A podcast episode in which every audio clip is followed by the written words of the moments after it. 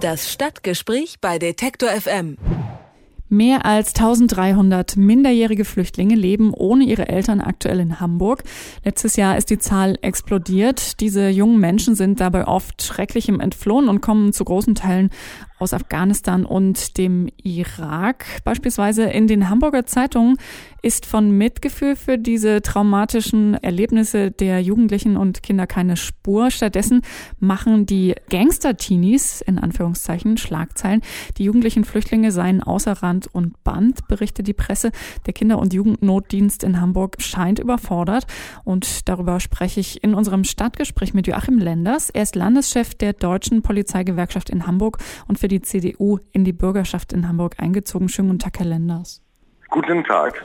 Diese Kinder und Jugendlichen äh, kommen, äh, nimmt man an, aus dramatischen Verhältnissen oft, sind vor Gewalt und Krieg geflohen nach Deutschland ohne ihre Eltern, ohne äh, Verwandte, in Hamburg angekommen. Das muss ja eigentlich eine sehr verletzliche Position sein. Jetzt hört man, dass die als Gangster-Teenies bezeichnet werden. Muss man nicht erstmal versuchen, diese Jugendlichen in ein sicheres und freundliches Umfeld zu bringen? Was ist da los? Also ich glaube, als erstes muss man vorausschicken, Gangster-Teenies, das ist nur die Spitze eines Eisbergs. Also es sind einige, die uns äh, in Hamburg wirklich Probleme bereiten, die auch schwerste Straftaten begehen, die auch wiederkehrende Straftaten begehen, die wir in Hamburg als sogenannte Intensivtäter bezeichnen. Es sind mittlerweile über 1000, die in Hamburg registriert sind als sogenannte minderjährige unbegleitete Flüchtlinge. Allerdings kommen sie natürlich nicht unbedingt aus den äh, Kriegsgebieten wie Syrien, Afghanistan, sondern es in Hamburg schon so, dass der größte Teil aus dem nordafrikanischen Bereich kommt. Und von diesen äh, weit über 1000 sprechen wir von ungefähr 50 bis 80, die als sogenannte Intensivtäter auffallen, die als 12, 13, 14-Jährige massive Straftaten begehen und wo auch teilweise einzelne Personen 20, äh, 30 schwerwiegende Straftaten und ich spreche jetzt nicht vom Ladendiebstahl oder Hausfriedensbruch, sondern ich spreche letztendlich von gefährlichen Körperverletzungen, Raubdelikten, Einbruchsdiebstählen etc. Und die, die bereiten uns tatsächlich wirklich äh, Sorge und äh, für die muss dann letztendlich auch äh, eine Lösung gefunden werden.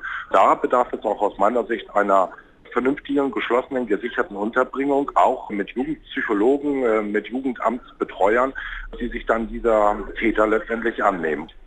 Wenn Sie Zahlen sagen von äh, zwischen 50 und 80 aus 1300 minderjährigen Flüchtlingen, die sich in Hamburg aufhalten oder die da bisher registriert sind, dann ist es ja eine kleine Gruppe, die natürlich aber auch, wenn ja. sie straffällig wird, auch äh, sehr viel Unheil anrichten kann. Wie kann man denn mit den anderen umgehen? Also auch da kommt ja sehr schnell das Thema Abschiebung auf und da stellt sich ja doch die Frage, 14-Jährige ins Flugzeug setzen und auf Wiedersehen sagen, ist ja vielleicht dann auch nicht die Lösung. 14-Jährige werden ja auch nicht ins Flugzeug gesetzt und wieder zurückgeführt. Es werden ja derartige Kinder oder Jugendliche in Hamburg auch gar nicht abgeschoben. Das ist zumindest äh, derzeit Stand der Dinge. Allerdings haben wir ein zweites Problem, dass teilweise von denen, die vorgeben, äh, minderjährig zu sein, ein Teil nach Einschätzung des Kinder-, Jugend- und Notdienstes, der Jugendämter und auch der Polizei, sie sich gar nicht im jugendlichen Alter befinden, sondern zumindest im äußeren Erscheinungsbild nach als junge Erwachsene, als Heranwachsende gelten. Und dann haben wir natürlich auch eine ganz andere Rechtslage. Und dann kann man sehr wohl, wenn sie dann nicht Asyl beantragen, sehr wohl dann auch rückführen und letztendlich in der Konsequenz auch abschieben. Wenn wir nochmal über die sprechen, die dann tatsächlich straffällig werden, diese 50 bis 80, von denen Sie gesprochen haben und von denen Sie sagen, da bräuchte man irgendeine Form von Unterbringung, die sicher ist. Was meinen Sie damit konkret? Also die geschlossene gesicherte Unterbringung muss einfach da sein. Das kann doch wohl nicht wahr sein, dass wir einen 14-Jährigen der mehrfach polizeilich in Erscheinung getreten ist mit schwersten Straftaten, aufgegriffen in Milieustadtteilen wie St. Pauli oder St. Georg. Und wenn man dann diese seitens der Polizei aufgreift, sie hinterher in den sogenannten Erstversorgungseinrichtungen dem Kinder-, Jugend- und Notdienst übergibt, zu nachtschlafender Zeit, morgens um 2 Uhr, diese nicht geschlossene Unterbringung wieder verlassen, um dann weiterhin in solchen milieugefährdenden Orten unterwegs sind. Also ich sage mal, da hat doch schlicht und ergreifend komplett die Jugendfürsorge versagt wenn es dann keine gesetzliche Handhabe gibt, sie dann eben halt auch geschlossen, gesichert unterzubringen, dann ist das aus meiner Sicht ein Offenbarungseid, den man dort äh, als Staat leistet. Dann kann Jugendfürsorge überhaupt nicht mehr funktionieren. Und nur für diese Fälle und von diesen Fällen spreche ich. Ich möchte ja nicht über 1000 dort irgendwo in eine geschlossene, gesicherte Unterbringung äh, bringen, sondern nur diejenigen, die tatsächlich mit Straftaten mehrfach, zigfach auffallen. Sie sagen, das muss möglich sein, aber offensichtlich ist es ja bisher schwierig, also so eine Einrichtung zu schaffen. Der Zustrom ist groß, es werden Notlager errichtet und da sprechen wir von denen, die eben nicht notwendigerweise straffällig sind.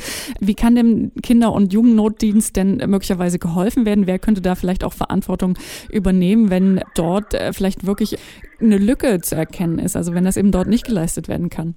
Also beispielsweise von denjenigen, die nicht verhaltensauffällig werden mit Straftaten. Äh, für die muss es ja eine Möglichkeit geben, in einer Erstversorgungseinrichtung beziehungsweise hinterher in einem äh, vernünftigen jugendtypischen Heim dann eben halt auch für diese jungen Menschen zu sorgen äh, und sie letztendlich zu versuchen, äh, in unsere Gesellschaft zu integrieren. Und dazu gehört es dann natürlich auch, äh, dass die Schulbildung zuteil wird, dass sie die Sprache versuchen zu erlernen, dass die Schulpflicht dann natürlich auch durchgesetzt wird.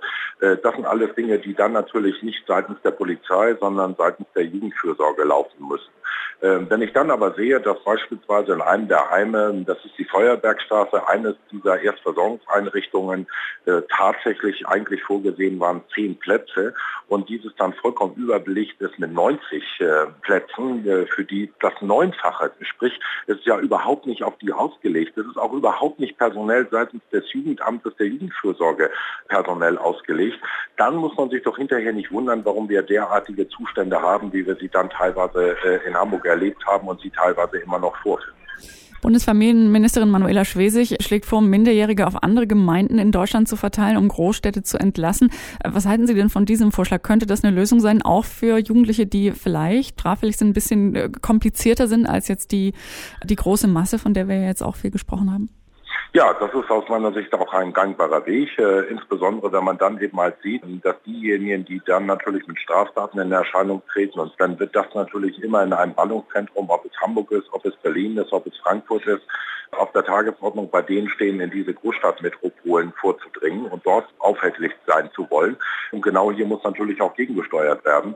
Ähm, wenn ich mir alleine die Zahlen angucke, äh, sie brachten es in Hamburg weit über 1000 minderjährige unbegleitete Flüchtlinge, in anderen Flächenländern äh, sind es nicht mal 100.